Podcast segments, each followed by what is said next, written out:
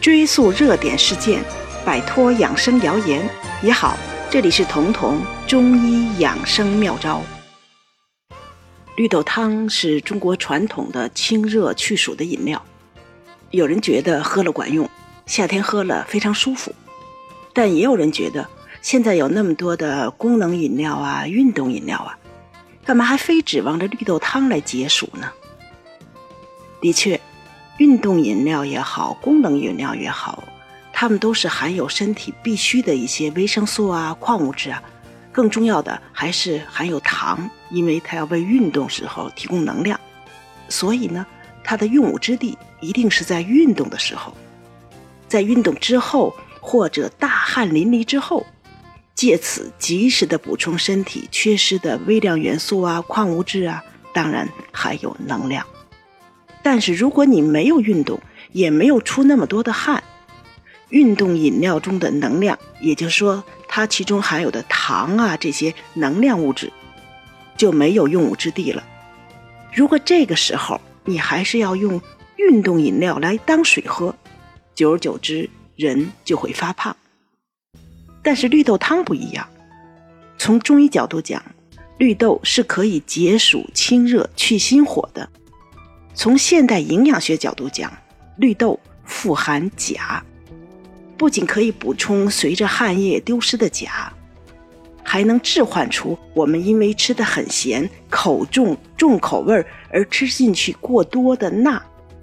钾是可以换出钠的，而钠就是导致高血压等很多慢性疾病的罪魁。那么，同样是喝绿豆汤，你可以根据每个人体质的不同、状态的不同。选择性的添加其他的食材，把这些食材和绿豆一起煮汤，就能增加绿豆汤解暑之外的其他功效。比如，你可以在绿豆汤里加百合，做成绿豆百合汤，那么它的清心安神的效果就明显了。我们在夏天容易睡不好，不仅是因为热，还是因为。夏天是中医说的心所主的季节，每个人到了夏天都容易上心火，只是程度不同而已。那么到了夏天的失眠或者说睡不实，一般都是这种心火盛的结果。而百合是入心经、入脾经的，在夏天和绿豆正好是绝配，因为它能去心火。做的时候也很简单，只要你在熬绿豆汤的时候加上二十克或者三十克的百合，如果是鲜百合，可以加到五十克，就是一两。我说的这都是一人份哈，这样就可以增加这个绿豆汤的清心安神的效果。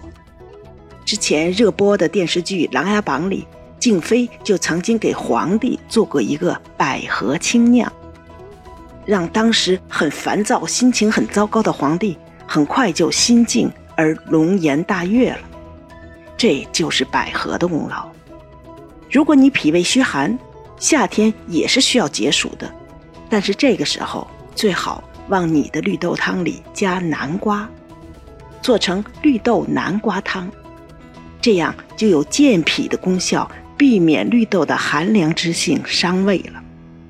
因为绿豆毕竟是凉性的。所以才只适合在夏天吃，冬天是不能喝绿豆汤的。之前有过一个非常荒唐的什么养生专家忽悠的北京很多大妈，一年四季去喝那种没有煮熟的绿豆，据说是可以降血脂啊，什么降血糖啊。结果就在这个一年四季都喝绿豆这种风最热的那一段，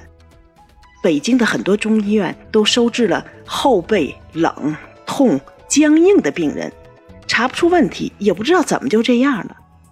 然后医生细问才知道，这些病患大多是这种北京大妈，他们都是在冬天也一直喝着绿豆汤啊，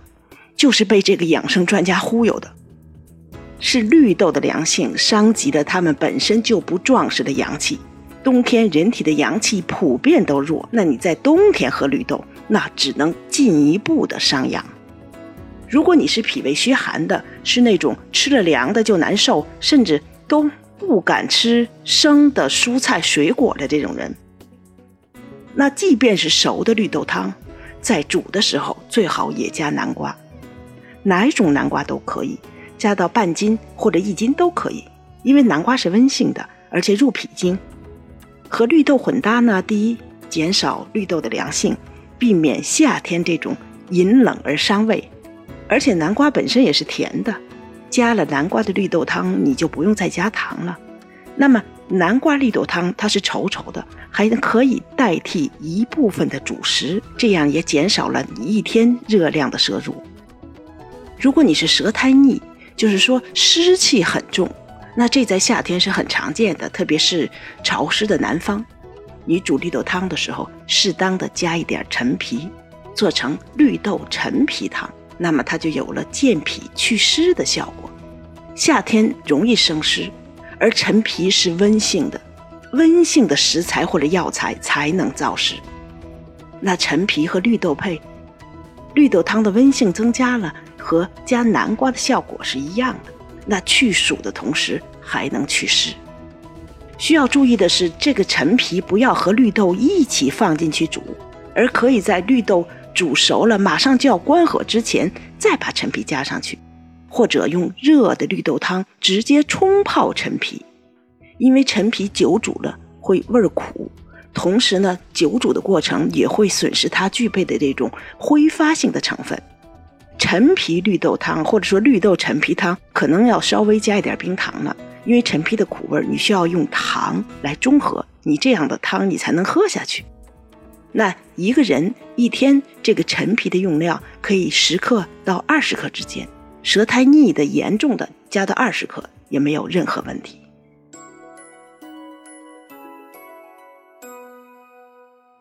本节目由健康新同学、博吉新媒联合出品，喜马拉雅独家播放。